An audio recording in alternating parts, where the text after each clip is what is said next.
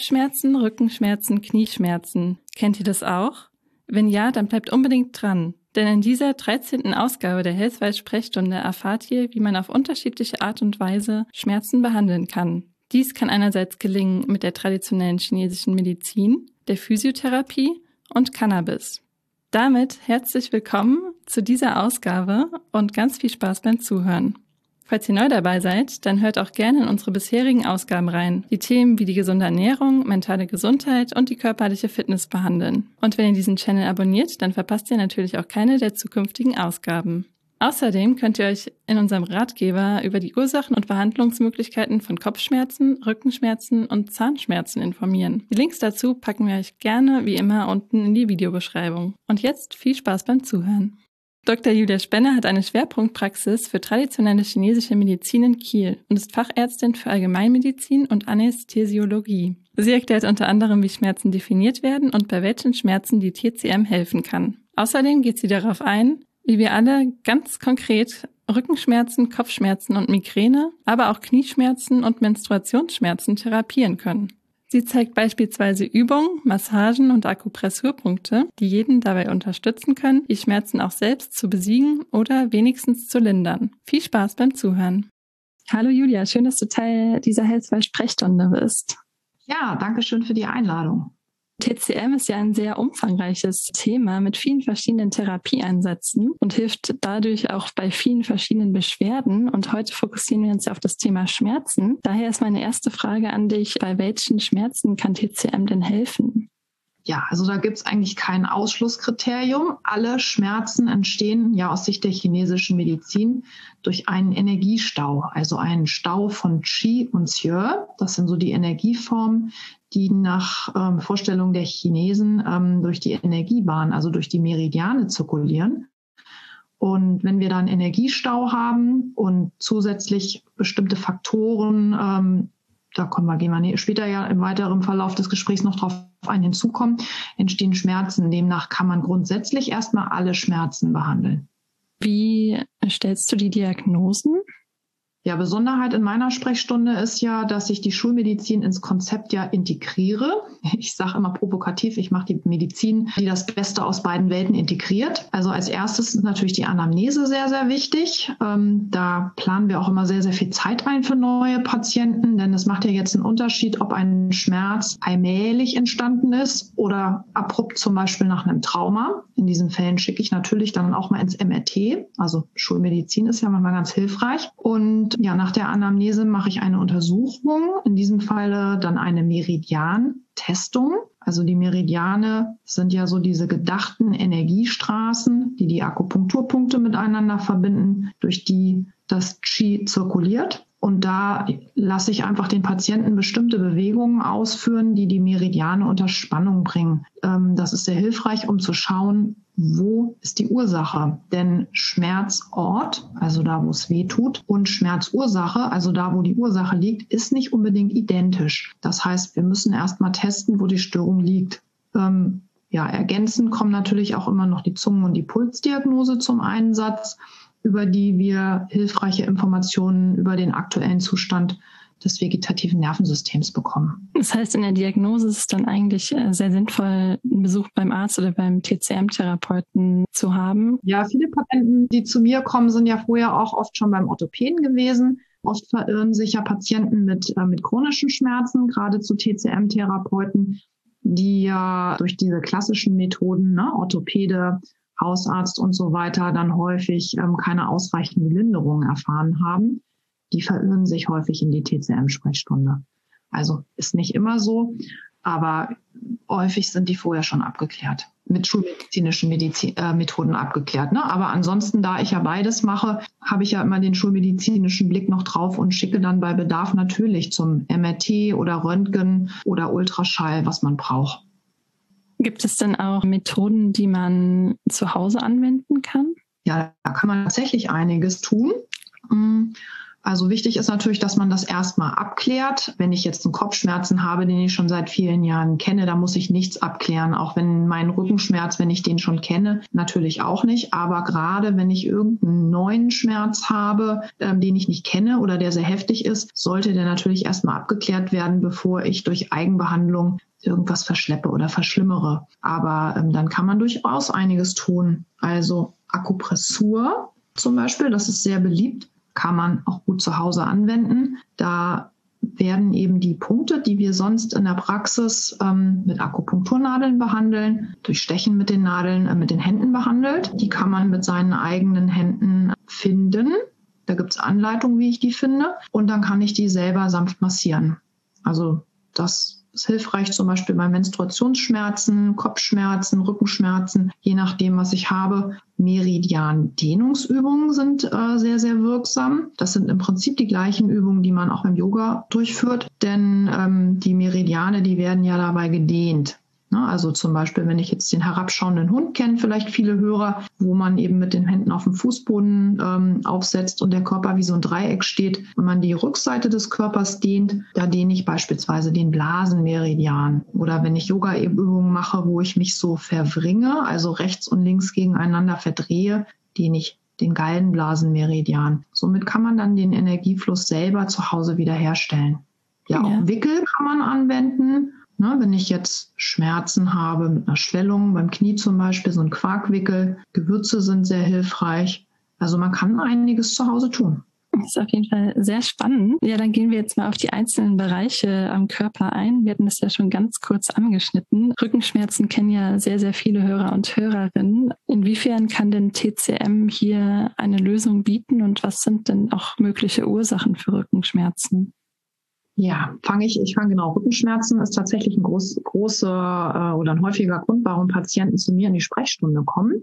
Ähm, ich teile deine Frage jetzt einfach mal in zwei Unterfragen auf und sage jetzt erstmal was über die Ursachen. Sicherlich spielt das Sitzen eine ganz, ganz große Rolle, was ja viele von uns äh, leider viel zu häufig tun. Was beim Sitzen passiert, ist ähm, der Chi-Fluss in den Meridianen ähm, verschlechtert sich. Ne? Also wenn ich so vorn übergebeugt sitze, ist die Körpervorderhälfte so ein bisschen gedrückt und die Faszien verkürzen sich. Das ist ein Aspekt. Dann kommen aber auch Krankheitsauslöser hinzu. In der chinesischen Medizin differenzieren wir immer zwischen äußeren, inneren und neutralen Krankheitsauslösern. Also das Sitzen wäre jetzt neutral, genauso wie Jetzt zum Beispiel ein Sturz, ein Trauma, das wäre neutral. Und bei den äußeren Krankheitsauslösern ähm, sprechen wir von Klimafaktoren, also Kälte, Wind, Feuchtigkeitserkrankung. Das klingt vielleicht auf den ersten Blick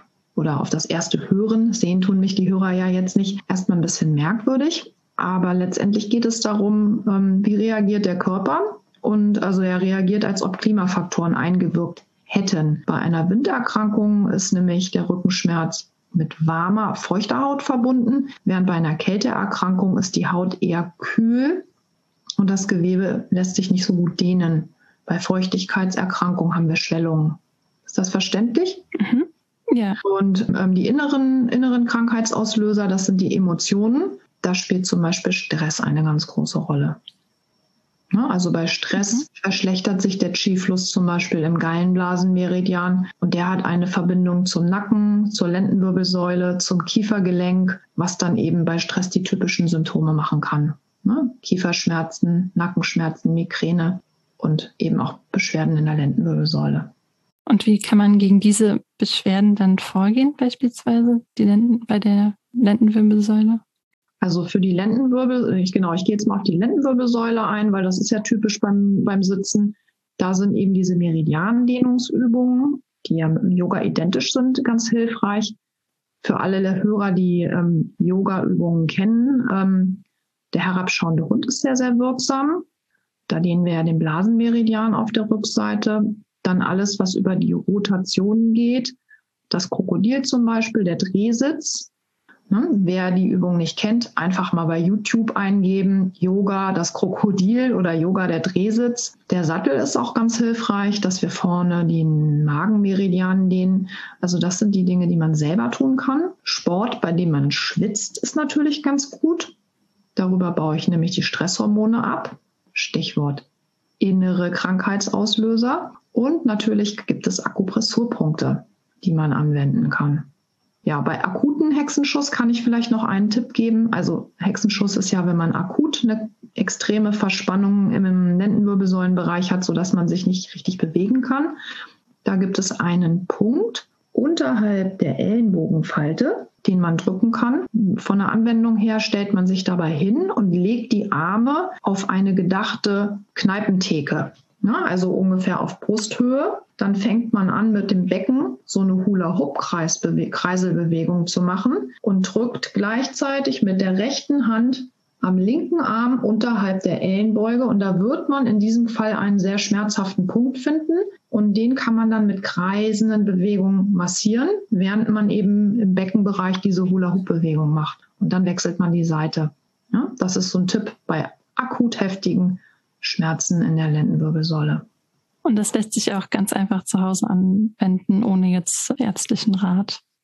Das kann man sogar auch am Arbeitsplatz oder an der Bushaltestelle durchführen. Also ärztlichen Rat sollte man sich natürlich immer ähm, einholen, wenn der Schmerz neu und sehr heftig ist. Ne? Oder ich habe jetzt Kopfschmerzen mit Fieber, die ich nicht kenne. Wenn einem irgendwas merkwürdig vorkommt, natürlich im Zweifel immer abklären. Denn ich sage mal jetzt, weder so ein Podcast noch, noch ein Buch oder eine Anleitung äh, im Internet ersetzen natürlich die ärztliche Diagnostik. Aber die meisten Rückenschmerzpatienten, die kennen das ja schon. Ja, Rückenschmerzen gehen ja auch manchmal mit Kopfschmerzen einher, wie wir eben schon gesagt hatten. Was würde denn aus Sicht der TCM bei Kopfschmerzen oder Migräne hilfreich sein? Ja, auch Kopfschmerzen und Migräne kann man selber ganz gut ähm, behandeln. Wir in der TCM trennen das ja gar nicht so strikt voneinander wie in der Schulmedizin. Ja, Wichtig ist zum einen, dass man im Vorfeld schon mal darauf achtet, dass man ausreichend trinkt. Denn gerade bei so einem Spannungskopfschmerz spielt das häufig eine Rolle und lässt sich oft auch einfach durch Trinken eines ganz großen Glases Wassers mindern. Stress spielt bei beiden Kopfschmerzformen eine Rolle. Ja, Stress, das würde ja dann zu den inneren Krankheitsauslösern gehören, zu den Emotionen, dass man da eben eine gute Work-Life-Balance, wie man es so neudeutsch jetzt ja sagt. Also, dass man guckt, dass man Sport macht, um die Stresshormone abzubauen. Eine Ernährung, die Ernährung ist auch eine ganz wichtige Rolle. Kohlenhydrate, also Zucker, Getreide, ähm, das erhöht ja den Blutzuckerspiegel aus westlicher Sicht. Chinesisch gesehen verursacht das eine innere Hitze. Also da ist tatsächlich dann die Empfehlung, Low Carb sozusagen zu essen. Ähm, in der Schulmedizin hat man ja die auch schon erkannt, dass Migräne eben mit starken Blutzuckerschwankungen einhergeht oder andersrum gesagt, Patienten, die eben eine bestimmte Veranlagung haben, reagieren auf diese Blutzuckerschwankungen sensibel. Das heißt, es kann dann wie so einen energetischen Kurzschluss im Gehirn geben und dann ist die Migräneattacke da. Jetzt könnte man es so machen wie die Schulmediziner, die sagen, ähm, regelmäßig Kohlenhydrate essen, also am besten, bevor ich ins Bett gehe, abends um 22.30 Uhr noch eine Banane. Ähm, aus TCM-Sicht ähm, würde ich das eher andersrum machen, also lieber generell wenig Kohlenhydrate essen. Ja, Akupressur ist sehr hilfreich, kann jeder überall machen, denn ich sag mal, meine Hände, die habe ich ja immer dabei. Eine Meridianmassage kann ganz hilfreich sein. Die können wir gerne in den Shownotes unten mal anhängen. Das heißt, man kann mit seinen eigenen zehn Fingern alle Meridiane am Kopf nacheinander einmal durcharbeiten, sodass der Qi-Fluss wieder, wieder hergestellt ist. Also das ist übrigens nicht nur bei Kopfschmerzen ganz hilfreich, sondern auch, wenn man länger am Bildschirm gesessen hat, man hat so ein bisschen müde Augen, ist man hinterher wieder wach und voll einsatzbereit. Oder auch bei Erkältungen. Ne, wenn sich das Gesicht so ein bisschen geschwollen anfühlt, kann man mit der Meridianmassage hm, das so ein bisschen klären. Und bezieht sich diese Massage dann auf das Gesicht oder auch auf den ganzen Kopf? Ah, das ist eine gute Frage. Also wir teilen den Kopf in verschiedene Bereiche ein und starten mit dem Gesicht. Dann kommt der obere Kopf, der Hinterkopf dran und als letztes arbeiten wir noch mit den Händen äh, an den Ohren, denn die Ohren sind ja ein sogenanntes Mikrosystem. Das heißt, der ganze Körper ist in klein nochmal auf dem Ohr abgebildet. Deswegen gibt es ja auch die Ohrakupunktur. Ist in der Anleitung alles Step by Step erklärt. Super spannend. Falls ihr euch das mal anschauen wollt oder das mal nachmachen wollt, dann äh, schaut auf jeden Fall mal unten in die Beschreibung und probiert es einfach mal aus. genau, Magnesium kann ich vielleicht noch kurz ergänzen. Ähm, Magnesium, die Mikronährstoffexperten nennen es das Salz der inneren Ruhe, beruhigt vegetativ ist jetzt kein, ähm, ich sag mal, kein typisches Medikament der chinesischen Medizin, aber chinesische Medizin ist ja jetzt im 21. Jahrhundert angekommen und insofern nutzen wir natürlich gerne die modernen Möglichkeiten. Also Deutsche Gesellschaft für Migräne und Kopfschmerzen, die empfehlen bei beiden Kopfschmerzen, wenn man es verträgt, zweimal täglich 300 Milligramm Magnesium. Ja, am besten als Magnesiumcitrat, das wird gut aufgenommen. Ja, die B-Vitamine spielen auch noch eine ganz große Rolle, wie ich mit meinen ähm, Aminosäuren, also den kleinen Eiweißen insgesamt aufgestellt bin. Das macht also im Zweifel schon Sinn, da mal so einen Vitalstoffcheck zu machen. Also wir machen das standardmäßig in der Praxis, denn bedauerlicherweise ist im Essen ja heute nicht mehr so viel an Nährstoffen drin wie beispielsweise vor 30 oder 50 Jahren. Also das ist schon wichtig, dass man da mit allem versorgt ist. Gehen wir zum nächsten Körperbereich über. Was kann man denn in Bezug auf Knieschmerzen tun aus Sicht der TCM? Ja, Knieschmerzen. Also da muss man natürlich erstmal differenzieren. Habe ich jetzt einen akuten Knieschmerz? Wo das Knie vielleicht geschwollen ist? Oder ist es jetzt ein länger, konstant auf gleichem Niveau bestehender Schmerz ohne Schwellung? Ja, wir machen natürlich erstmal einen Meridiantest. Das heißt, wir gucken in Kniebeuge, Schneidersitz lasse ich die Patienten machen, Fersensitz und dann noch so ein paar passive Bewegungen. Ähm, welche Bewegungen sind unangenehm und bei welchen Bewegungen tut es wo weh. Auf diese Art und Weise finde ich heraus, ähm, welcher Meridian betroffen ist. Am häufigsten betroffen ist unter anderem eigentlich immer der Gallenblasenmeridian, also ich sag mal bestimmt 85 Prozent. Das kann man tasten an der Oberschenkelaußenseite. Das kann jeder, der Knieschmerzen hat, selber mal abtasten, also ungefähr da, wo die Hosennaht ist, ob das da verhärtet und genubbelig ist. Dann kann man das einfach selber mit dem Igelball oder der Faszienrolle weich massieren. Ja, wenn ich eine Schwellung habe, dann sind die Wickel sehr, sehr hilfreich. Wenn das Knie überwärmt ist, bietet sich da zum Beispiel Quark an. Während wenn das Knie eher das Bedürfnis hat, gewärmt zu werden, empfehle ich Retterspitz Retterspitz ist eine Lösung, die man in der Apotheke kaufen kann. Ja, und natürlich Akupressur und Meridiandehnung wie bei den anderen Schmerzformen auch. Kann man damit auch Arthrose entgegenwirken? Genau, Arthrose ist ja der, der länger dauernde Schmerz, der auch gerne eben in den Knien auftritt. Da ist es wichtig, dass man wärmt. Also für diese Patienten bietet sich ähm, natürlich der Retterspitzwickel an. Man kann auch mit Gewürzen ganz gut was tun. Also zum Beispiel das Kurkuma das wärmt ja zum einen, aber hat auch starke entzündungshemmende Effekte. Kann man also gerne großzügig immer ins Essen hineintun. Wer das geschmacklich gar nicht mag, der kann auch auf Kurkuma-Kapseln ähm, aus der Apotheke natürlich zurückgreifen. Und alles, was Entzündung hemmend ist natürlich. Ne? Also ich sage mal, wenn ich Colorado-Mischung und Co. bevorzuge, also Süßigkeiten, dann fördert das natürlich die Entzündung. Während wenn ich mich sehr basisch ernähre, also mit Schwerpunkt auf regionales Gemüse, Nüsse und so weiter wirklich der Entzündung in meinen Gelenken entgegen. Also Ernährung ist pauschal für alle gut. Super interessant, dass es da auch verschiedene Therapieansätze gibt. Den nächsten Bereich kennen eher Frauen, weil es gibt ja auch viele Frauen, die wahrscheinlich äh, während der Menstruation unter Schmerzen leiden. Gibt es da aus Sicht der TCM auch etwas, was du empfehlen könntest?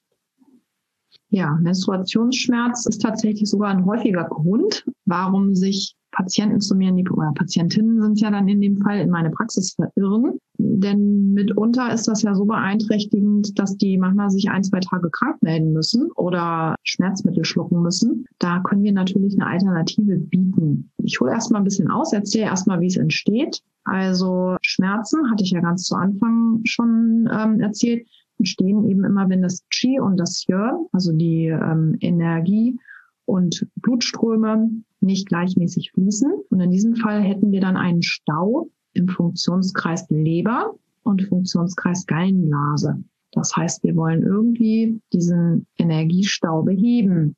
Das kann man zum einen tun, indem man wärmende Gewürze wie Kurkuma, Zimt und auch ein warmes Frühstück ist ganz hilfreich konsumiert. Und man kann natürlich auch mit Akupressur und Meridiandehnungen hier wieder hineinarbeiten. Also Meridiandehnungsübungen, ähm, zum Beispiel der Schmetterling aus dem Yoga. Da öffnen wir ja die Oberschenkelinnenseite und dann eben auch wieder alle Übungen für den Gallenblasenmeridian, das Krokodil, der Drehsitz.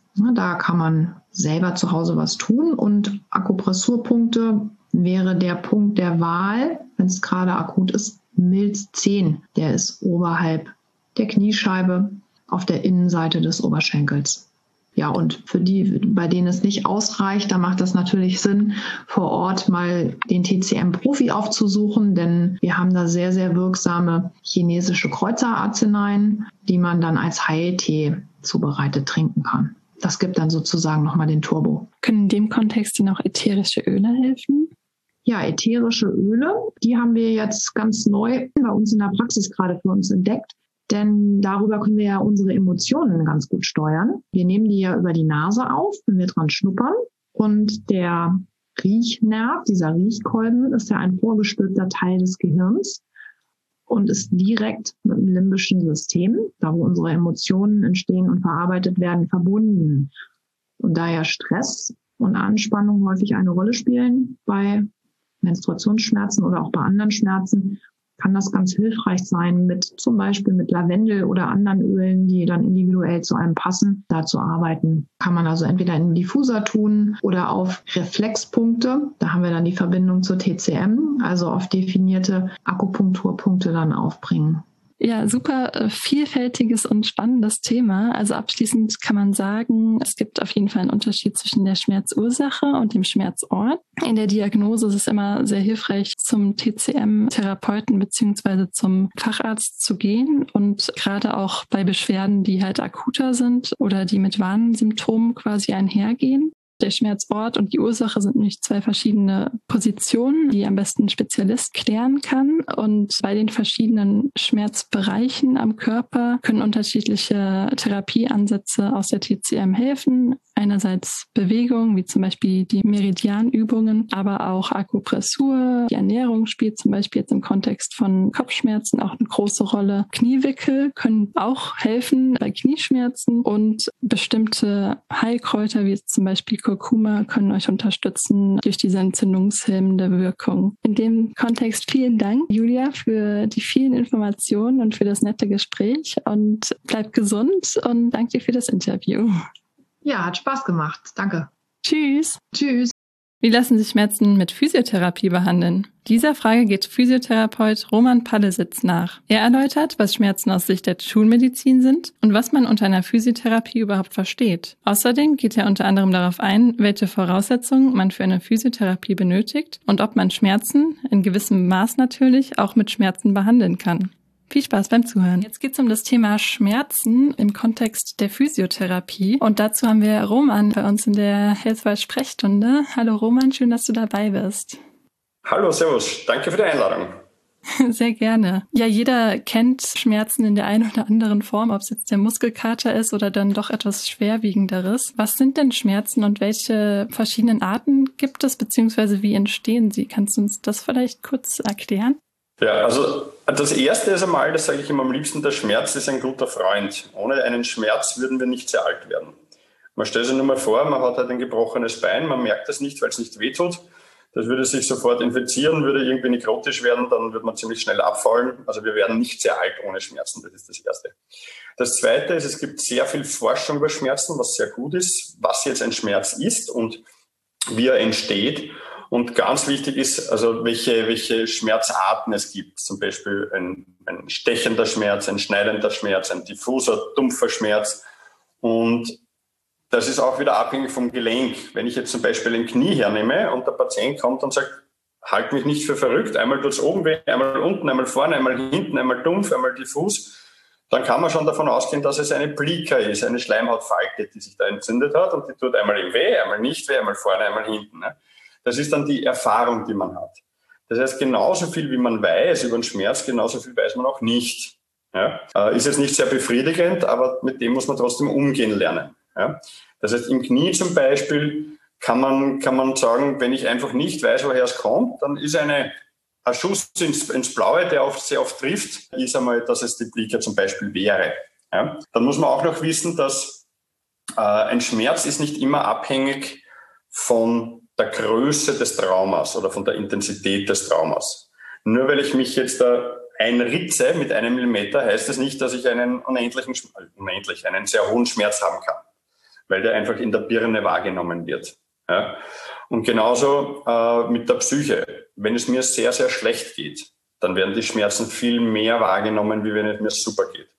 Also wenn ich jetzt Beispiel leidend über die Einkaufsstraße planiere, weil mein Leben ist so scheiße und ich weiß nicht, wo vorne und hinten ist und auf einmal kommt die Frau meines Lebens über den Weg, kann man sich ziemlich sicher sein, dass die Schulter kurzfristig vergessen wird. Und die Schulter ist aber genauso kaputt wie vorher. Also die Psyche macht das sehr, sehr viel noch. Ja? Und ähm, da wird ganz, ganz viel, spielt sich da im Kopf ab. Deswegen versuche ich auch in der Therapie halt eine lockere Atmosphäre zu machen, auch mit Geruch zu arbeiten, mit Musik zu arbeiten, mit, mit Stimmen zu arbeiten, auf die Leute einzugehen und äh, so die Leute abzuholen, ohne natürlich die Ernsthaftigkeit des Problems außer Acht zu lassen. Das ist dann auch ein sehr schwieriger Spagat, den man da dann machen muss. Aber ja, das ist auf jeden Fall sehr, sehr interessant, dass die mentale Gesundheit da eigentlich auch einen großen Einfluss drauf hat. Absolut, natürlich. Also da, das ist es eigentlich. Also das ist, was in den letzten Jahren immer mehr kommt, weil die Leute immer mehr überladen sind, immer mehr ausgepowert sind, immer mehr arbeiten, äh, immer mehr Technik ist, die Inputs immer mehr werden. Äh, das drückt einfach alles. Das ist so irgendwie wie das Sweat Bucket, der innere Mistkübel. Je mehr der innere Mistkübel gefüllt ist, desto mehr drückt er noch auf den Schmerz oder auf die Verletzung, die man hat. Und das ist vom Bild her ist das ein, ein, ein recht, äh, ein gutes Bild, finde ich, dass der innere Mistkübel, je voller der ist, desto mehr drückt er auf meine Wunde oder auf mein Problem, das ich habe. Und das Problem ist da, aber es tut einfach mehr weh, wenn es mir nicht gut geht. Genau. Und dementsprechend verändert sich auch der Schmerz und so weiter. Ja. Was versteht man denn unter der Physiotherapie, beziehungsweise welche Arten gibt es dort so grob? Naja, da gibt es ganz, ganz viele. Ich kann hauptsächlich von meiner Art reden. Also bei mir ist es so, dass es, ist es die Hilfe zur Selbsthilfe. Das heißt, bevor ich einem Patienten mal so richtig manuelle Therapie mache, kriegt er mal die aktiven Trainingsprogramme in Form von Kraft, von Koordination und von Mobilität. Je nachdem, was er braucht. Wenn jetzt einer von der Staatsoper kommt, ein Balletttänzer, der wird nicht sehr viele Mobility-Übungen brauchen der kriegt halt dann mehr für das, was ihm fehlt. Ja?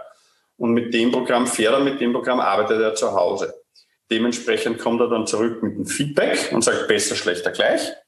Und dementsprechend wird dann noch eins draufgelegt. Ja? Das ist meine Art der Therapie.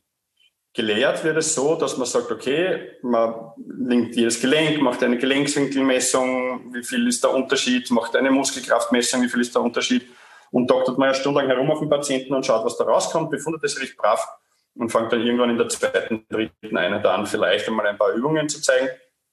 Aber das ist nicht meine Art. Meine Art ist die aktive, damit der Patient, weil man weiß, wenn man passiv etwas macht, hält das drei, vier Tage so ungefähr, dann ist es wieder weg, dieser Effekt. Naja, und dann kommt er wieder, dann hält es wieder drei, vier Tage und vielleicht hält es mal ein bisschen länger, aber es ändert nichts an der Ursache. Meine Idee, ich sehe eine Dysbalance, ich sehe eine muskuläre Schwäche, ich sehe irgendein Problem. Für das gibt es dann Übungen. Diese Übungen macht er konsequent, sonst braucht er nicht kommen. Und dann geht es weiter. Äh, und zu 80, 90 Prozent haben wir mit denen Erfolg und den Rest machen wir dann mit der manuellen Therapie. Nadelreizmatte, Faszientherapie und so weiter. Aber die, die Physiotherapie an sich ist einfach ein Puzzlestück und wo jedes Teil wichtig ist. Das größte Teil ist die aktive Bewegung. Und da sieht man dann wahrscheinlich auch die Effekte umso schneller als jetzt bei der passiven Version. Das kommt wieder darauf an, wie lange das Problem ist. Wenn du jetzt ab äh, 50 bist und 30 Jahre dich nicht bewegt hast und dein Problem muskuläre Schwäche ist, dann wird das schon ein, zwei Jahre dauern, bis sich da was ändert. Ja? Ähm, wenn du aber nur eine muskuläre Dysbalance hast, weil du einfach jetzt zwei, drei Jahre einen bescheidenen Arbeitsplatz gehabt hast und einfach sehr rund vom Mikrofon sitzt, dann wird man vielleicht einmal äh, mit ein paar Übungen in zwei, drei Monaten schon ein bisschen eine Besserung der Körperhaltung herbeiführen. ja, Nachricht angekommen, habe ich gleich mal gerade hingesetzt. ja, ähm, was versteht man denn, weil du bist ja eben schon auf die manuelle Therapie auch ein bisschen eingegangen, was versteht man denn unter der manuellen Therapie nach Mulligan? Der Maligen ist ein neuseeländischer Physiotherapeut, äh, der einfach ein super einfaches Konzept entwickelt hat. Das heißt, er macht aus einer negativen Feedback-Schleife eine positive. Negativ heißt, ich greife irgendwo hin und es tut weh. Positiv oder neutral, ich greife wohin und es tut nicht weh. Das heißt, ihm ist nur wichtig, das, was weh tut, soll nicht mehr wehtun. Will eh jeder. Trotzdem muss man es erklären. Und damit hat er, und da hat er halt die Idee, er greift das Gelenk an, gelenksnah und schiebt, drückt, zieht, macht Kompression in das Gelenk, rund um das Gelenk und schaut, ob dann der Schmerz bei der gleichen Bewegung weniger geworden ist oder die Beweglichkeit mehr geworden ist oder Kombination. Und nicht viel mehr macht er. Das unterstützt er dann mit einem Tape in die Richtung, wo ich sage, aha, in die Richtung ist es besser geworden. Und der Riesenvorteil ist, es funktioniert entweder sofort oder gar nicht. Das heißt, ich kann mich nicht verfahren. Ich kann jetzt dann nicht sagen, ich gehe fünfmal zum Allergentherapeuten und das hat nichts gebraucht, weil entweder funktioniert es sofort oder eben nicht. Was schon sein kann, ist, dass ich sage, ich greife hin, es ist besser, ich mache ein Tape, es ist besser, aber dann, wenn das Tape weg ist und ich wieder weggreife, ist es nicht besser. Dann wird es wahrscheinlich so sein, dass ich mal ein paar Wochen brauche, um die Muskulatur so aufzutrainieren, dass es mir in die Position bringt, dass es dann stabilisiert wird. Aber deswegen ist der Mulligan Grenzkanal, weil ich sehe es und der Patient sieht in der Sekunde besser. Mehr, mehr Range of Motion, also mehr Bewegungsfreiheit oder weniger Schmerz. Und das ist das Geniale beim Mulligan. Deswegen ist das ein, für die manuelle Therapie ein, ein, eines meiner Lieblingspuzzlestücke. Deswegen ist es auch im Buch drin. Deswegen wendest du das auch persönlich dann an. Ja, ja, natürlich. Was benötigt man denn generell für die Physiotherapie und ähm, wie ist da dann der konkrete Ablauf? Also man geht dann zum Physiotherapeuten. Du hast es ja eben schon ein bisschen angeschnitten, aber kriegt man diese Übungen dann auch mit für zu Hause oder übt man das quasi nur vor Ort? Wenn ich jetzt ein Problem habe, ist halt der Weg in Europa so, in Australien und Neuseeland ist das nicht so. Man geht zum Arzt, der Arzt sagt, du hast das und das, schreibt eine Verordnung, ein Rezept für Physiotherapie, du gehst zum Physiotherapeuten, der macht dann die physiotherapeutische Befundung, er stellt einen Therapieplan und sagt, du brauchst Kraft, du brauchst Koordination, du brauchst Mobilität, deine Arbeitshaltung ist ein bisschen zu rund vom Mikrofon und gibt dir dann Übungen für zu Hause mit, mit Unterstützung von, von Videos, die er während dem äh, ähm, Trainieren machen kann, also während der Therapie machen kann. Und so baut man das Ganze auf. Neuseeland und Australien ist spannend deswegen, weil man zuerst zum Therapeuten geht und wenn der nicht weiter weiß, erst dann geht man zum Arzt. Weil wenn ich was Orthopädisches habe, was Unfallchirurgisches, was jetzt nicht unbedingt operiert gehört, macht der Orthopäde genau nichts, außer Spritzen reinjagen. Was wieder nur eine Symptombehandlung ist und keine Ursache. Ne? Deswegen finde ich das Konzept natürlich als Physiotherapeut sehr, sehr cool, dass man sagt, zuerst zum Physio und dann zum Arzt, wenn es um solche Sachen geht. Aber ich habe beste Freunde, die Ärzte sind, mit denen ich zusammenarbeite. Man findet einen Weg, wie man da effektiv Physiotherapie gestalten kann. Gibt es irgendwie Geräte, die man auf jeden Fall da haben sollte oder die du jedem empfehlen würdest? Na, es kommt natürlich darauf an, was mein, Schwerpunkt ist. Ja. Also ich bin ein Fan von allem, was ich zu Hause leicht in einen Rucksack bringe. Das heißt Mini-Loops und kleine Therapiebänder, äh, Therabänder, Power-Loops, die größeren geschlossenen Therapiebänder, ein Gymnastikball, ein Besenstab, eine Matte. Viel mehr brauche ich nicht und damit kann ich mich schon richtig auf Vordermann bringen. Man hat auch jetzt gesehen in der Zeit, wo alles zu war, also mit, mit Gummibändern und dann und mit einem Konzept kann ich mir richtig, richtig, richtig herrichten. Also da geht schon was. Wie hilft denn die Physiotherapie dann bei Schmerzen konkret? Also kann man dann auch sagen, dass Schmerzen in gewissem Maße andere Schmerzen behandeln können oder ist das dann eher so Placebo? Ja, also das, ich, ich weiß, worauf du hin willst. Es ist so, äh, es gibt Schmerzen, also mein Konzept zum Teil ist Schmerzen mit Schmerzen therapieren. Ja? Das heißt, wenn ich zum Beispiel sage, es tut die Kniebeuge, das Knie weh und ich sage, da gebe ich Beispiel gern, arbeite ich gern mit der Nadelreizmatte und das tut einfach scheiße weh. Das kann man gar nicht ansagen. Das ist, da bist mit Tränen. Ja? Und da sagt man, was soll der Schwachsinn? Warum? Aber die Idee ist, dass man mal dem Körper einen extremen Reiz gibt, einen extremen manuellen Reiz. Der Körper reagiert ausschließlich auf Reize. Und wenn ich jetzt zehn Minuten, Viertelstunde einen einen manuellen, schmerzhaften Reiz gebe, ja, um eben alle Verteidigungsmechanismen hinzubringen oder eben auch Verklebungen zu lösen, also diese Hautverklebungen, die Hautschichtverklebungen, was ich mit der Nadelreizmatte mache, Und danach ist es einfach besser und bleibt besser. Dann ist es besser. Ob das, und das ist kein Placebo. Ja? Es ist einfach, danach ist es besser. Fertig aus. Ja? Und da arbeite ich sehr gern damit. Kurz, short and sharp. Kurz und prägnant.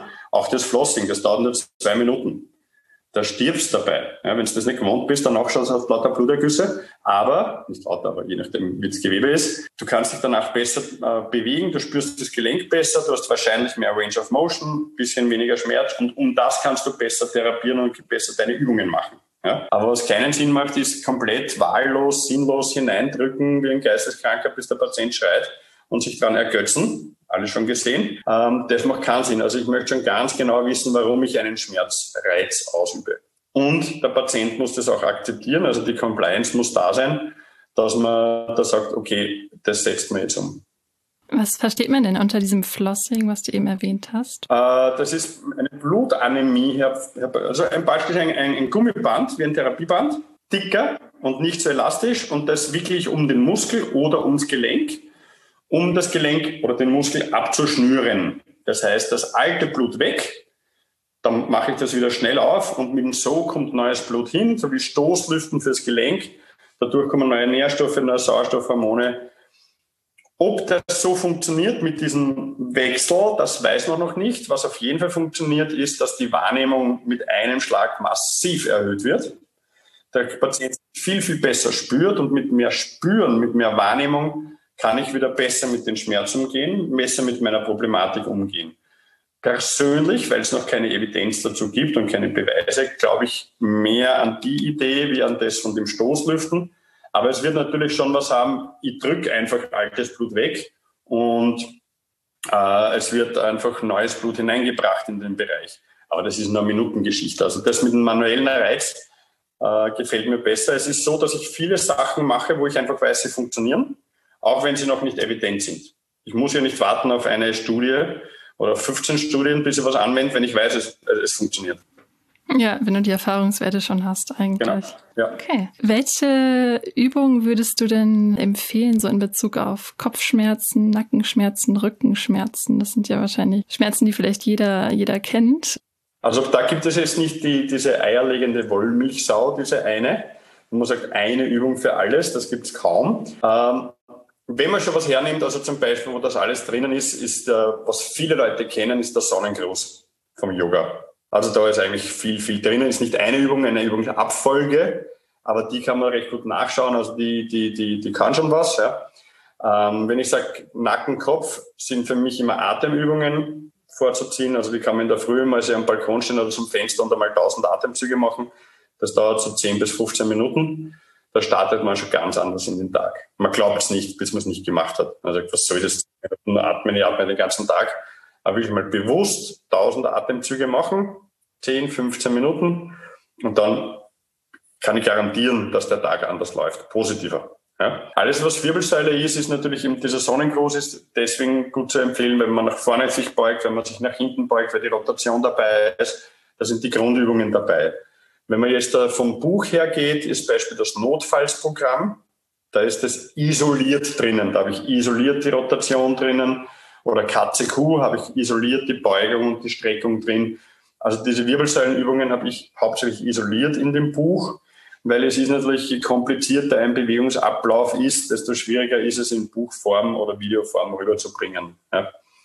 Aber also das, das kann man empfehlen. Katze Kuh, Schraubenzieher, das sind die Übungen vom Buch und gleich Werbung. Das sind die Übungen, wo ich auf jeden Fall gut fahre damit. Ja? Ja, es sind auf jeden Fall schon mal gute Tipps für die Hörer. Das war äh, auch schon die letzte Frage tatsächlich. Ja, also zusammenfassend kann man eigentlich sagen, es gibt viele Möglichkeiten mit der Physiotherapie Schmerzen ja. zu behandeln oder auch denen entgegenzuwirken, besonders auch durch die aktive Physiotherapie und man sieht dort auch zum Teil direkt Erfolge oder weiß, ob das wirkt oder nicht. Und man kann halt auch verschiedene Bereiche, also wie Stabilität, Koordination oder auch die Mobilität stärken dadurch. Und ja, versucht auf jeden Fall mal die verschiedenen Übungen aus, je nachdem, was, welche Probleme ihr so selbst auch spürt. Und bewusste Atmung beziehungsweise die mentale Gesundheit spielt auf jeden Fall auch eine ja. große Rolle. im Umgang mit den Schmerzen. Vielen Dank dir fürs Interview und ja, äh, ich wünsche noch einen schönen Tag. Und Turne bis zur Urne, gell? Ja. Also, Vielen okay. Dank. Tschüss. Also. Abschließend haben wir Dr. Martin Pinsker als Leiter eines Schmerzkompetenzzentrums in Wien im Gespräch. Er hat viele Jahre erfolgreich mit Cannabinoiden therapiert und klärt einige eurer Fragen. Was sind Cannabinoide? Welche Unterschiede sollte man kennen? Wie wirken Cannabinoide? Warum und wie werden sie in der Schmerztherapie eingesetzt? Sind Cannabinoide harmlos? Welche Nebenwirkungen gibt es? Außerdem legt er dar, bei welchen gesundheitlichen Beschwerden Cannabinoide vor allem eingesetzt werden und welche Vorteile sie bieten können. Viel Spaß auch hier beim Zuhören. Ja, und jetzt äh, kommen wir auch zu einem sehr spannenden Thema, und zwar sind das die Cannabinoide und deren Wirkung in der Schmerztherapie. Und dazu haben wir Dr. Martin Pinsker hier im Interview eingeladen und freuen uns sehr, äh, dass du hier bist und Teil der Helfer Sprechstunde. Ja, danke. Ja, steigen wir mal ganz von vorne vielleicht ein. Und zwar, was sind denn Cannabinoide und welche Unterschiede sollte man auch kennen? Ja, Cannabinoide kommen vor allem in der Hanfpflanze vor. Die gibt es ja schon seit vielen tausenden Jahren, schon im Ackerbau, glaube ich, 15.000 Jahre. Und die Cannabinoide sind auch die älteste psychotrop beschriebene Substanz. Also ich glaube 5000, 6000 Jahre sind die schon beschrieben und sind in aller Weltliteratur zu finden und wurden dann eben 37 plötzlich verboten, weil man gemeint hat, das ist ja so giftig. Und äh, die Wirkung in der Medizin ist seit vielen, vielen tausend Jahren bekannt. Also wir wissen Avicenna, die äh, iranische Medizin oder zum Beispiel auch chinesische Medizin, ägyptische Medizin, überall wurden Cannabinoide angewendet. Und ich denke mir, Cannabinoide sind Substanzen, die eben vor allem in dieser Hanfpflanze vorkommen. Sie sind äh, Arachidonsäureprodukte. Das heißt, sie sind in der Zellmembran vorhanden und jeder Mensch hat diese Cannabinoide in sich. Also nicht nur in der Hanfpflanze, sondern wir haben ein endogenes System, das sozusagen diese Cannabinoide benötigt und dazu werden, dadurch werden wir ruhiger, entspannter, kommt der Körper in Homöostase. Und das ist gerade in einer Zeit wie unserer, wo immer mehr und immer schneller, jetzt in Corona, Corona kurz gebremst, aber sonst immer nur schneller werden soll, das funktioniert halt nicht und da brauchen wir irgendwie eine Bremse und das ist eben dieses endokannabinoide System. Und diese Substanzen sind natürlich wunderbar wirksam. Sie sind vielleicht nicht so wirksam wie Opiate oder nicht so wirksam wie ein Cortison, aber sie wirken so über einige Tage sehr entspannend und sehr beruhigend. Und dadurch können diese Menschen natürlich mit langen chronischen Erkrankungen wieder Luft kriegen, können wieder atmen, können wieder schlafen, können wieder runterkommen von ihrem von ihrem alerten Zustand, von ihrem aufgebrachten Zustand. Und das, das tut dem Menschen gut, das tut der Familie gut und das tut natürlich auch den Therapeuten gut, die mit solchen Patienten arbeiten. Da gibt es ja dann wahrscheinlich auch sehr, sehr viele Begrifflichkeiten in dem Kontext. Also Cannabinoide, CBD hat man ja mal gehört, THC. Könntest du da vielleicht nochmal auf die verschiedenen Begriffe eingehen? Cannabinoide sind in der Pflanze drinnen und ungefähr insgesamt 1064 chemische Produkte, Phenol, also verschiedenste Terpene und Flavonoide sind drinnen, also es sind verschiedene Substanzgruppen drinnen, die natürlich in ihrem, man sagt dann Entourage ganz anders wirken, als wenn man nur eine einzelne Substanz bekommt. In Österreich als Mediziner nehme ich aber nicht das Cannabis zur Therapie, sondern ich nehme die Cannabinoide und von denen nur zwei, und zwar das THC und das CBD, also Tetrahydrocannabidiol und das CBD ist das Cannabidiol. Und zum einen, ich sage persönlich, das eine ist die starke Schwester, das ist das THC und das, das, sanfte Bruder ist für mich das CBD. Also für leichte Beschwerden eher, die nicht so dramatisch sind, nehme ich lieber das CBD und für die starken chronifizierten Schmerzpatienten neige ich schon zum THC, wenn keine Kontraindikationen bestehen. Das ist auch nochmal gut zu wissen, dass es da dann auch nochmal einen Unterschied gibt, weil der Griff ja sehr allumfassend äh, scheint. Ja, wie wirken denn die Cannabinoide genau im Körper und warum sind sie besonders bei der Schmerztherapie so gut geeignet? Ja, wie gesagt, jeder Schmerzpatient hat ein Profil nicht? und auch diese Cannabinoide haben ein Profil und das passt eben sehr gut zusammen. Das wichtigste Rezeptor ist eben der CB1. Der CB1-Rezeptor ist im Großhirn glaube ich, 13 Milliarden Mal vorhanden. Er ist präsynaptisch, das heißt, er wirkt modulierend, nicht blockierend. Das heißt, ich kann niemanden umbringen damit. Es wird niemand dabei sterben, auch wenn er noch so hohe Dosen bekommt, weil eben die Synapse nur moduliert wird. Ich kann sie nur bremsen und nicht völlig blockieren.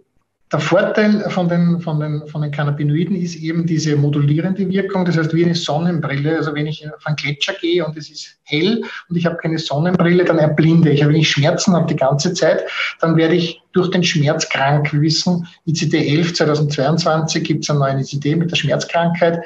Wir wissen, Leute, die mehr wie drei Monate starke Schmerzen haben, die sind dann schmerzkrank. Das heißt, die, der Schmerz hat sich sozusagen in seinem Profil in das Gehirn eingefressen. Und das sind das Schmerzen, das sind Verspannungen, das sind Entzündungen, das sind Ängste, das sind Isolation, Vermeidung. Und genau dort habe ich mit dem Cannabinoid natürlich eine sehr gute Kraft. Nicht? Da habe ich mit einer Substanz habe ich sehr viel breite Wirkung. Sehr sanfte Wirkung, aber breite Wirkung. Und das tut den Schmerzpatienten sehr gut. Sie haben wenig Nebenwirkungen zu erwarten und können nicht, müssen nicht so riesige Cocktails mit einem Haufen Nebenwirkungen nehmen. Also sie kriegen eine wesentlich harmonisierendere Schmerztherapie und sie können auch ein bisschen dagegen steuern. Wenn es ihnen nicht passt, dass sie müde sind, können sie sich aktivieren. Wenn sie nicht zu schläfrig sein wollen, können sie dagegen ankämpfen, weil eben eine Modulation der Synapse stattfindet und keine Blockade. Wenn ich Benzodiazepin nehme, dann blockiere ich, dann schlafe ich weg. Wenn ich ein Opiat nehme, wenn ich höher kriege ich einen Atemstillstand. Also das sind wesentlich problematischere Substanzen als ein Cannabinoid. Das heißt, man kann die Dosierung dann auch punktuell anpassen, ohne dass man jetzt große Nebenwirkungen erwarten müsste. Man muss die Dosierung anpassen, weil natürlich der Patient soll aus seiner Hypersynchronisation in die Desynchronisation, aber nicht in die ganze Amotivation kommen. Er soll sich entspannen können, er soll meditieren können, er soll schlafen können, aber er soll nicht sozusagen völlig amotivativ werden. Also Amotivation ist da hat man zu viel gegeben. Wenn der Patient nur mehr rumkugelt und sagt eigentlich, weiß nicht mehr, warum er leben will oder irgendwas interessiert ihn gar nichts mehr, dann ist er amotivativ und das wäre halt dann zu viel des Guten. Ne? Und da muss man halt wieder aufhören mit dem Cannabinoid. Und das geht auch wunderbar. Im Gegensatz zu anderen Medikamenten kann man die wunderbar absetzen. Und nach vier, fünf Tagen ist die Wirkung dann draußen. Also er spürt nicht, dass das nicht mehr wirkt, weil es eben so sanft sind Fettgewebe abgespeichert und wird dann so über die nächsten Tage noch ausgeschieden sozusagen ins Blut und dadurch wirkt es sehr ja, harmonisierend und irgendwann merkt er, jetzt ist nicht mehr da, jetzt habe ich wieder mehr Schmerzen, jetzt kann ich wieder schlechter schlafen und vielleicht nach 14 Tagen, drei Wochen braucht er dann wieder ein paar Tage Cannabinoide, damit er wieder ruhiger wird und entspannter wird. Gibt es da auch bei der Schmerztherapie konkret einen spezifischen Ablauf oder Dosierungsempfehlungen für bestimmte Krankheiten? Oder kann man das so pauschal ja, nicht sagen? Ja, freilich. Wenn ich zum Beispiel das für Krebstherapie einsetze, dann werde ich natürlich mit der Dosierung höher gehen. Bei MS werde ich höher gehen ähm, vielleicht bei neuropathischen Schmerzen ein bisschen höher. Sonst versuche ich immer, also gerade bei Bewegungsapparatschmerzen, eher niedrig zu bleiben. Ich möchte, dass der Patient selber durch seine Bewegung, wir wissen Austausch, Sport, Tanzen, Gymnastik, das schüttet, da schüttet eigentlich der Mensch Cannabinoide aus. Ja? oder gegenseitiges Rangeln oder so oder miteinander Fußball spielen, da schüttet man Cannabinoide aus. Und ich möchte, dass ich nicht sozusagen seine endogene Wirkung völlig auslösche mit einer hohen Dosierung, sondern ich möchte, dass das sozusagen gemeinsam so eine Art Synchronisierung gibt. Ne? Gibt es denn da auch dann Wechselwirkungen, die mit Medikamenten oder so entstehen könnten, oder ist es relativ unbedenklich? Es ist relativ unbedenklich und trotzdem muss man natürlich diesen Abbau über den Leberweg wissen. Also diese, dieses äh, ZIP-System, ZIP-B450-System, das sollte man kennen. Und da ist eben das ZIP 2C9 und das ZIP 3A4, die sind die Haupt-ZIPs, die beim Dronabinol, also beim THC und beim CBD wichtig sind und die, da laufen natürlich viele andere Medikamente auch drüber. Nicht? Also es gibt schon Menschen, ich habe zum Beispiel ich bin ein Pur Metabolizer von 2C9, da genügen bei mir ganz geringes Mengen von Cannabis oder Cannabinoiden, da wirken schon sehr gut. Also weil ich das langsam ummoduliere, abbaue und daher bleibt der höhere Spiegel im Körper. Also jeder hat ein bisschen anderes Muster. Ich habe das bestimmen lassen das muss man genetisch bestimmen lassen. Und das ist sicherlich bei komplexen Schmerzpatienten heute interessant, dass man Pharmakogenetik macht, also genetisch bestimmt, wie man abbaut. Und dann sieht man, dass man eben gewisse Sachen in kleinen Mengen nehmen muss, andere Sachen vielleicht in wesentlich höheren Dosierungen nehmen muss. Kann man das denn auch über die Blutwerte feststellen oder welcher Test ist da gut für? Blutwerte, Cannabinoidspiegel macht man eigentlich nicht, ist nicht üblich. Ne? Man könnte es theoretisch machen, aber es wird ich glaube, das ist sehr aufwendig und teuer und schwierig und die Cannabinoidspiegel sind ja untertags sehr unterschiedlich. Ich glaube, das ist sehr schwierig, da Normwerte zu finden. Und wie äh, stellt man das dann fest? Die Wirkung, ne? also der Patient sagt, das geht ihm. Achso, okay, die persönlich, also genau. Man kann sich so ein Raster so ein Profil machen und dann sagt man, na, wie schlafen wir denn jetzt? Na, ich schlafe nicht mehr drei Stunden, sondern ich schlafe jetzt sechs Stunden, ich wache nicht mehr so oft auf. Wenn ich aufwache, schlafe ich gleich wieder ein. Meine Frau sagt, sie zieht wieder ins Ehebett ein und, und ja, so gewisse Sachen kann man schon explorativ befragen, dass die Leute mit den Cannabinoiden wirklich entspannter werden. Und jeder entspannte Mensch ist einfach ein Segen für diese Welt. Das stimmt natürlich. Also spielt auch hier natürlich dann das eigene Körpergefühl beziehungsweise das Verhaltensmuster dann auch eine große Rolle. Ja, das spürt man. Auch wenn man Studien macht, das ist das Schwierige an Medizinstudien mit Cannabinoiden, ist ja, dass der Patient das ja spürt, dass er das jetzt nimmt. Also die Verblindung geht. Ich kann die Studie schlecht verblinden, weil der Patient wird sagen, na, das, ist, das ist das Präparat. Und wenn ich ihm irgendeinen Traubenzucker gebe, wird er sagen, na, das wirkt nicht. Ist das Gebiet in allgemein auch schon sehr erforscht? Ja, es könnten sicher viel mehr Studien dazu geben. Ich selber habe auch eine Studie dazu gemacht, aber das Problem ist halt, man müsste Studien mit 300, mit 1000 Leuten machen und das muss ja auch dann irgendwie finanzieren. Ne? Das macht das Problem, warum es eben in der Medizin mit Cannabinoiden nicht so viele Studien gibt, wie halt mit anderen Medikamenten. Aber es gibt in Australien zum Beispiel, gibt es eine Familie, die hat, glaube ich, 20 Millionen Dollar investiert in so ein Projekt. Die hat eben sehr profitiert von einem Cannabinoid, das bei der Tochter, glaube ich, die Epilepsie äh, deutlich verbessern konnte und haben dann gesagt, okay, wir haben das Geld, wir, sponsern das und da gibt es tolle Studien da jetzt im Laufen. Also es wird in den nächsten zwei, drei Jahren wird da viel kommen. Ist ja auch ein sehr äh, spannendes Thema, was ja jetzt auch medial ein bisschen mehr Aufmerksamkeit bekommt. Du hast es eben schon mal so ein bisschen angesprochen. Welche vielen gesundheitlichen Beschwerden können denn mit Hilfe von Cannabinoiden behandelt werden? Oder was sind so deine Erfahrungen? Also das cannabinoide System ist eben für unsere Ruhe, für unsere Entspannung, für den Schlaf, äh, für die Regeneration, für die Entzündung zuständig. Und das gehört ja irgendwie auch zusammen. Und man hat ja auch gesehen, jetzt bei Covid, bei diesen starken, man sagt ja, Entzündungsstürmen, nicht? Diese, diese, diese, diese Covid-Erkrankung macht ja diese Wüsten, da hat ja auch das CBD geholfen zum Teil, nicht? Weil ja, das, da gibt es ja Studien dazu, weil eben Entzündung immer ein Thema ist in unserem Körper, vor allem wenn man älter wird. Entzündung, Schmerz, nicht schlafen können, Neurodegeneration, das sind immer Themen des älteren Menschen. Und die sterben halt dann, nicht nur bei Covid, sondern die sterben halt dann an an Schlaganfällen oder an anderen Erkrankungen. Und das sind eben chronische Entzündungen. Und chronische Entzündungen, chronische Schmerzen, chronisch nicht schlafen können, das gehört alles zusammen. Das ist so ein, ein Konglomerat. Und da gibt es ja sehr schöne Tieruntersuchungen. Und wenn man Cannabinoide bei den Jungen gibt, ist das eher ungünstig. Im Mittelalter wirkt so nicht so gut. Aber bei den alten Ratten, sozusagen, die alten Ratten, die profitieren vom Cannabis sehr gut. Da gibt es tolle Studien dazu. Auch zum Beispiel Demenzerkrankungen kann man bremsen. Also es hat einfach auf alle chronischen Entzündungen, chronischen Erkrankungen hat es positive Auswirkungen. Nur muss man es halt testen und schauen, dass, das, dass der Patient profitiert. Etwas zu geben und dann nicht zu kontrollieren und nicht zu hinterfragen, das ist immer falsch. Also man braucht einen, einen Grund, warum ich es gebe und ich muss das auch dann nachher therapeutisch kontrollieren. Darum ist diese Selbstmedikation insofern ein Problem, weil warum gebe ich es und wie lange gebe ich es und, und, und, und was, soll ich, was soll das bewirken? Das ist ja bei der Selbstmedikation nicht wirklich der Fall. Ich bin ja prinzipiell dagegen, aber das ist meines Erachtens kein guter Zugang. Zumal da wahrscheinlich dann auch die Dosierung eine große Rolle spielt, weil man das ja wahrscheinlich selbst auch kaum einschätzen kann. Man, man, muss sich ja wirklich Jahrzehnte damit beschäftigen, bis man sich halbwegs damit auskennt. Ich habe nicht umsonst ein Büchel drüber geschrieben, weil ich immer gedacht habe, das muss man mal beschreiben, weil das eben so komplex ist. Ja?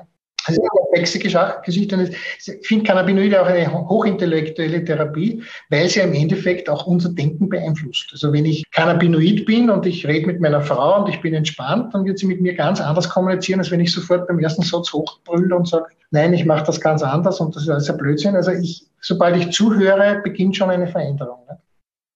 Also das ist dieses Gelassensein und ruhig bleiben und zuhören. Ich finde, das ist schon so, so dieses Wohlwollen. Das ist ja auch ein, ein, eine Funktion des Cannabinoiden-Systems. Menschen, die so aufgebracht und aufgeheizt sind, gibt es ja gewisse politische Gruppierungen, die auch bei uns in Österreich sehr aktiv sind. Und wie gesagt, das geht mir fürchterlich auf den Nerv. Ich, ich mich ärgert das nicht deswegen, weil ich diese Gedanken schlecht halte. Die sind manchmal eh ganz gut. Aber das Problem ist halt, diese Aggression ist ganz, ganz schlecht. Man muss etwas argumentieren, man muss etwas ruhig bringen, dann, dann kann man es verkraften. Aber man kann nicht etwas nur hinausbrüllen. Das ist, glaube ich, der falsche Weg.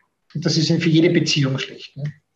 Ja, also dauerhaft hat es natürlich dann auch einen Einfluss auf die Gesundheit, aber natürlich auch auf die zwischenmenschliche Kommunikation oder das eigene Umfeld, was natürlich dann schwierig ist. Also Wohlwollen ist, glaube ich, ganz wichtig. Der Patient mit Cannabinoiden, der wird eben wohlwollender. Der geht nicht gleich hoch, ne? der explodiert nicht gleich. Auch wenn er was hört, was ihn vielleicht irritiert, aber denkt sich, hör mal zu. Ne?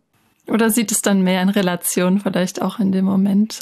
Ja, er wird wahrscheinlich äh, sich eher mal nicht motivieren, was zu tun, weil er eben so in dieser Amotivation ein bisschen drinnen ist, die in dem Fall ja ganz gut ist, dass er mal zuhört. Und er wird vielleicht dann auch Zeit finden, im Gehirn nicht gleich zu explodieren, sondern vielleicht einmal die Gedanken ein bisschen laufen zu lassen und dann das richtige Argument zu wählen. Ne? Also dieses bisschen verzögern, die Reaktion ein bisschen verzögern ist oft ganz gut. Also dieses langsamer Werden, der Mensch mit Cannabinoiden wird langsamer und dadurch erlebt er die Zeit schneller. Also er hat auch eine Veränderung des Zeiterlebens. Also wenn ich im Spital liege, zum Beispiel jetzt acht Wochen im Gipsbett, dann würde ich mir bitten, dass mir die Ärzte dort ein bisschen Cannabinoid geben, weil dann wäre ich ein Drittel der Zeit wahrscheinlich irgendwie ja, nicht erleben. Also nicht so quälend erleben. Ne? Also Cannabinoide haben eine ganz starke Auswirkung aufs Zeiterleben. Ja? Ein Drittel ungefähr. Also man, es wird alles schneller ein bisschen. Auch Leute, die zum Beispiel im Spital schlafen und dann ständig aufwachen und nichts, die Zeit vergeht nicht. Das ist endlos. Da hilft das Cannabinoid sehr schön drüber. Also man döst dahin, man ist so im Tagtraum drinnen. Das ist schon ein sehr, sehr angenehmes Gefühl. Ne? Vor allem in schwierigen Situationen. Ne? Weil der Körper auch, weil diese Körperlichkeit ein bisschen auf Distanz geht. Ich kriege Distanz. Ich habe es eh schon vorher gesagt, also diese, diese Sonnenbrille beim Gletscher, also dieses, man regelt einfach, je, je mehr Stress auf die Augen kommt, desto besser dunkelt die Brille. Und genauso macht das Cannabinoid. Also je mehr Stress ich bekomme, desto eher drehe ich das ab. Das ist das Faszinierende vom Cannabinoid-System. Und wenn ich keinen Stress habe, dann empfinde ich das mit Cannabinoiden ganz normal. Dann fühle ich mich ganz normal. Ja, wenn ich Stress bekomme, kann ich sozusagen das filtern. Das ist das Coole in der Sache. Und das wirkt sich natürlich dann auch wieder auf die Atmung und so aus, was dir dann auch wieder zusätzlich wahrscheinlich diesen Entspannungsmodus genau. unterstützen könnte und dann wieder zur mentalen und körperlichen allgemeinen Gesundheit beiträgt. Schlaf, Muskelentspannung, Vermeidungsverhalten, Ängste, Stress erleben. Also alles, was so negativ in unserem Leben ist, kann man ein bisschen wegdrücken. Aber natürlich, wenn man das immer, immer nehmen würde oder immer mehr davon nehmen würde, dann würde ich mich sozusagen aus meinem Leben herausdrücken und würde einfach immer, immer nur lieb und immer nur nett und immer nur amotivativ. Das kann es auch nicht sein. Also ich muss einmal wieder weg von den Cannabinoiden und wieder mal ins Leben hineingehen. Nehmen wir an, ich mache zum Beispiel so ein Interview wie heute, da würde ich nie Cannabinoide nehmen, weil natürlich, da sitze ich dann dort und würde mir von Ihnen gerne was anhören, aber würde selber nichts erzählen wollen. Nicht? Also das mal wird so passiv. Ne? Eben langsamer. Erscheint für, für Außenstehende ein bisschen verzögert, ein bisschen langsamer. Ne? Aber das, das zum Beispiel auf die Verkehrstüchtigkeit hat das keinen Einfluss. Also der Patient ist ruhig, entspannt, hat weniger Schmerzen und kann wahrscheinlich genauso gut Auto fahren, wie wenn er das nicht nehmen würde. Gewöhnt sich dann der Körper auch irgendwann an dieses Level an Cannabinoiden, das man zu sich genommen hat, sodass man dann mehr bräuchte, um dieselbe Wirkung zu erzielen? Ich glaube, die meisten Patienten wollen das nicht steigern. Die wollen das, wenn sie das Medikament zu nehmen, nicht steigern, sondern eher, wenn sie dann raus wollen, eine Party wollen, da wollen sie einfach leben, da wollen sie aktiv sein, da wollen sie das weglassen. Also ich glaube nicht, dass sie, also medizinisch verwendetes Cannabis flutet eben ganz langsam an, nicht schnell, man raucht sie nicht. Und dadurch ist die Gefahr, dass man da abhängig wird davon, ist eigentlich nicht gegeben. Also wir haben da keine Fälle bei uns. 20 Jahren keinen Fall. Ja, das ist eine gute Statistik. Gibt es nicht wirklich. Ne? Also nicht gerauchtes Cannabis, das ist, wirkt ganz anders als geraucht. Wenn man es raucht und es ist ein Jugendlicher, das ist natürlich eine gewisse Gefahr. Das, das wird, wird auch bleiben so, das wird immer so bleiben. Aber das ist mit Alkohol dasselbe. Also ein Mensch, der nicht sozialisiert ist und das unbedingt rauchen möchte, das würde ich nicht machen. Das würde ich, würde ich nicht empfehlen. Aber meine Schmerzpatienten sind ja meistens schon mitten im Leben und, und Familie und, und die sind desozialisiert. Ja. Und dann kann es auf jeden Fall viele positive Wirkungen haben, ja. Und jede therapeutische Ebene braucht Vertrauen. Wenn kein Vertrauen da ist, dann kann ich solche Sachen ja nicht machen. Ja, das waren auf jeden Fall viele Informationen zu dem Thema, die auch sehr gut weitergeholfen haben. Also zusammenfassend kann man eigentlich sagen, dass es sehr viele verschiedene Arten von Cannabinoiden gibt, dass die auch unterschiedlich eingesetzt werden bei verschiedenen Beschwerden, je nach Grad der Krankheit auch. Man sich auf jeden Fall Expertenrat dazu holen sollte und nicht selbst Dosierungen zu sich nehmen sollte, weil das immer in Bezug zum eigenen Körper natürlich zu sehen ist und auch zu der Wirkung und auch abhängig ist von der Erkrankung, die man hat. Es aber allgemein viele Hinweise gibt, dass es auf jeden Fall ähm, eine schmerzlindernde und auch eine beruhigende Wirkung haben kann, die in, bei gesundheitlichen Beschwerden helfen kann. Vielen Dank für das Interview und für diese ganzen Informationen und wünsche noch einen schönen Tag. Schönen Dank. Alles Gute. Gell? Tschüss. An dieser Stelle möchten wir uns auch hier bei allen Interviewgästen für die vielen Erfahrungen und die hilfreichen Tipps in Bezug auf die Behandlung von unterschiedlichen Schmerzen bedanken. Auch bei diesem Thema gibt es viele verschiedene Herangehensweisen, die euch im Alltag eine Hilfe sein können. Beachtet allerdings, dass ihr bei starken Schmerzen stets einen Arzt konsultieren und der Ursache auf den Grund gehen solltet. Wenn ihr mehr über diese Themen erfahren möchtet, dann abonniert auf jeden Fall auch unseren Bleibt gesund Podcast, denn hier finden in nächster Zeit auch noch ausführlichere Interviews statt mit Dr. Julia Spenner, Roman Pallesitz und Dr. Martin Pinsker. Außerdem lohnt sich natürlich auch hier der Blick ins Buch für weitere Informationen. Die passenden Links zu den unterschiedlichen Büchern findet ihr wie immer in der Videobeschreibung. Habt ihr noch weitere Gesundheitsfragen? Schickt sie uns über unsere Webseite oder Social Media. Wir freuen uns auf eure Nachrichten. Bis zum nächsten Mal und bleibt gesund. Thank you.